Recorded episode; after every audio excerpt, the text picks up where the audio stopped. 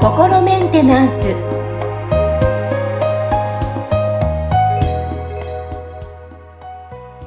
はい皆さんいかがお過ごしでしょうか？心メンテナンス本日もアシスタント三上恵と気候ヒーラーの吉村隆二です。はい吉村さん本日もよろしくお願いしますよろしくお願いします。はいさあ今日はですね努力が苦手な方からちょっとメッテメッセージが来てるんですけど、まあ、最初にやった段階である、ある程度ですね、才能が分かってしまう。えーまあ、うん努力をして、えーやうんやった段階である程度自分に才能あるのかないのか分かってしまう。で、例えば才能がないのに努力するのが無駄だと思ってしまいます。どうすれば努力できる自分になれますでしょうかという質問が来ております。はい。うん。なんかすごい興味深い、あの、内容というかね、その、どういうことは、この方は、その、才能がないのに努力をできる自分になりたいっていいうことなんでしょうかっていう話ですよね。そうですね。それはね、むしろやめた方がいいんじゃないかっていうのが、はい。そうですね。だから、それよりは、その、なんか自分のに才能があることを探した方がいいんですよ。で、あのーなんか自分に向いてることをちゃんと見つけられたら、おそらくは、その、なんていうのかな、やってること自体が楽しかったりワクワクしたりするから、その、ま、まあ、旗から見てる人からしたら、この人こうすごい努力してるなって見えるようなことを、あまり努力と感じずにや、やれると思うんですね。うん。才能があれば。そうそうそうそうう。ん。なるほど。だから、はい。で、それは別にその才能って多分いろんな分野で、人によってどこに才能があるかなんて全然違うから、うん。その、それはね、なんかその、こう自分でいろいろなことをチャレンジしてみて探していくしかないと思うんですけど、でもそういう意味では、そのなんかこうね、ちょっとやったら、もうそれで才能があるかどうかが分かっちゃうっていうことは、その、そ、それも、それ結構すごい才能じゃないですそう、か。それも才能ですよね。だって気づかない、気づかないから頑張ってるけど、あれってなりますもんね。そうそうそうそう。だからそういう意味では、なんかね、そ、そこに気づけるっていう才能があるなら、それを活かしたことをするっていうのも一つの手ですよね。だからそういう人を指導するようなね、立場の人だったら多分その才能を見る見抜けるかどうかっていうところ。うんうんうん。で、なんかその、例えば、スポーツとかね、なんかそういう、例えば、あの、楽器みたいな世界だと、その、なんかこう、まあ、言ってみたらトッププレイヤーみたいな人たちが世の中にいるわけじゃないですか。はい。で、だけど、じゃあそのトッププレイヤーみたいな人たちが、その、なんかいい、その、先生になれるかとか、いいコーチになれるかって言ったら、いい指導者になれるかって言ったら、必ずしもそうでもないんですよね。うん、そうですね。うん。だから、なんかその、こう人を指導するっていうのも結構その指導する才能があるかどうかっていうところで結構分かれると思うんですよ。プレイヤーとしての才能があっても指導する才能がない人は多分指導しない方がいいんですよね。うーん。うん。そこの、その才能が見抜けるっていう才能をもし、このね、方がお持ちだとしたら、もしかしたらなんかその指導者に向いてるのかもしれないですよね。うーん。そこに気づけるってね、みんな気づけなくて悩んでますもんね。そうですよね。うん。なるほど。そうですね。あと、まあなんかね、その、まあどういうところでその才能があるかどうかってこの人がその判断してるのかっていうのにもよるとは思うんですけど、あのーなんていうのかな。だから、例えばそれもね、あの、ちょっとまあ例えば手前味噌で僕の話になってしまうんですけど、はい。僕、その以前役者をやってて、そのインプロっていう即興劇結構力入れて長年やってたんですよ。で、あの、それなりに、その、なんか周りの人たちからの評価は高かったんですね。はい。で、だからそういう意味では、その、なんかこう、才能がある人に見えてたと思うんですよ。うーん。評価がもちろんね、高かったらね、うんですよね。で、まあそれなりに楽しみながらやってはいたんですけど、じゃあ、その、今僕がやってる活動ですよね。そのエネルギーワークで人の心を癒すとか、その人の、その、なんていうのかな、能力をこう上げるお手伝いを、その、そういう気とかエネルギーを通してやっていくっていう。これと比べて、その、こう僕の中での、その、なんかこう、やりがいであったりとかね、その、なんかこう、なんだろう、充実感みたいなものっていうのを、こう比べたら、もう、その、今やってることの方が、その、なんか、ね、役者とかインプロやってた時の日じゃないんですよね。もう、なんていうのかな、なんかこう、本当に、まあなんだろう、なんか水を得た魚みたいな、なんかね、あの、感じかもしれないですよ。なんかこう、本当にや、あの、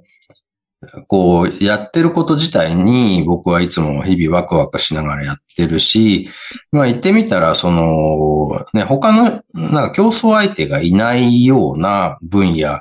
を自分で確立してやってるみたいなところがあるんですよね。うん。で、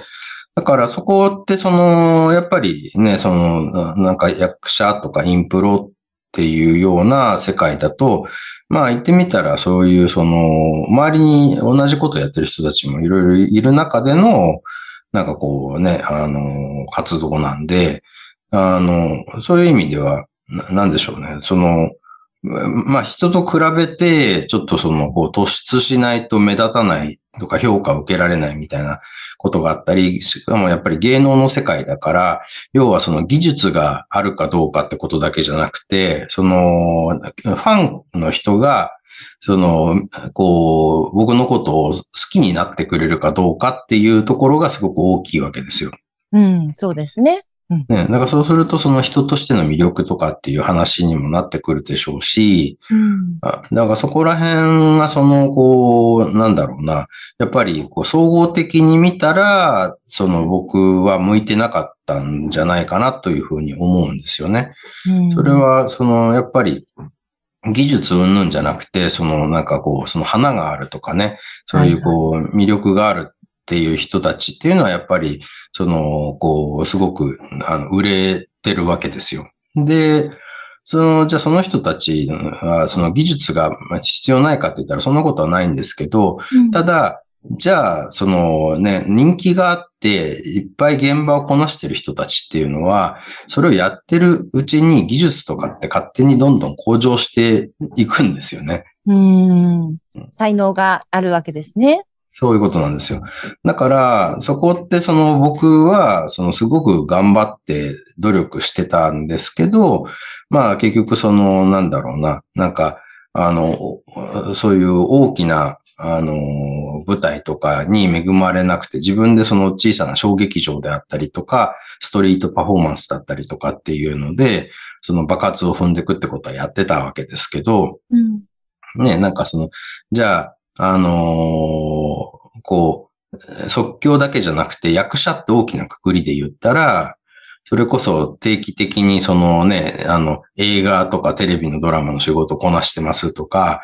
商業演技を定期的にずっとやってますって人たちは、それでこう、ね、食べていけてるわけじゃないですか。うん、すると、僕の場合は、いくら頑張って、その、なんかストリートで頑張ったりとかしてても、アルバイトしないと生活できないから、アルバイトの時間っていうのを取らなきゃいけなくて、その空いた時間で、その表現活動をしてっていう中で、こうね、あの、実際にこの表現する中で、そのギャラをこういただいて生活できてる人たちと比べると、どんどん差が開いていっちゃうわけですよね。うん。だから、あのー、なんかやっぱりすごいいつも必死だったんですよ。すごいなんかね、あの、頑張って。だから自分が、自分は努力してるぞっていう自覚を持ってやってたわけですよね。はい。頑張ってるぞと。頑張ってるぞって。そうそうそう。だけど、今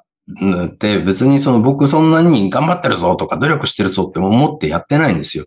だけど、結構な時間を、そのなんか自分が本当に楽しいと思ってるこの研究に費やしてるし、あの、かなり多くの人たちに、そのね、感謝していただいてる、その僕が提供したこのエネルギーワークで、その人生がすごくなんかこう良くなりましたとか、ね、あの日頃のなんかこう、こう気持ちがすごく楽になって、なんかね、あの幸せ度が上がりましたとかっていうお声をたくさんいただけてるわけですよね。僕そんなになんか頑張ってるっていうじ、あの、実感はない、自覚はないんだけど、だけど、すごくその結果がついてきてるわけですよ。だから、おそらくこれが僕の才能のある、あの、分野であって、そのね、そういう、こう、あの、演劇とか、その即興劇での表現活動っていうのは、そのなんかね、僕のその才能が、あの、ある分野ではなかったっていうこと、まあ、結論じゃない、これが結論じゃないかなっていうふうに僕は思ってるんですよね。いやー、なるほどね。そうですか、そうですよね。いや、なんかいろいろ自分とこう比べながら私もやってましたけど、あー、そうか、才能があれば自然とついて、気がついたらついて結果が出てると。そうですね。だからなんか頑張ってるっていう感覚がそんなにないんですけど、でも多分、その、日頃、そのなんか、例えばそのね、あの、この僕のコミュニティの中でね、一緒にこう活動されてる方たちは、僕のことを見て、なんかすごいね、あの、研究熱心で努力してるんだろうなって多分、あの、見てくれてるんじゃないかとは思いますよ。その、ただ僕は全然努力と思ってやってないっていう話なんですけど。それもきっと好きなことだし、あの、ワクワクしながらやってるからこそなんでしょうね。そうなんですよ。なんか淡々と なんかやってるんだけど、ちゃんとそれが、その成果とかね、あの、結果につながってるっていうことなんで、なので、なんかそのね、こう、才能がないっていうことが、なんかもう、もし、もう明らかだというふうにね、もう、あの、なのに、その努力を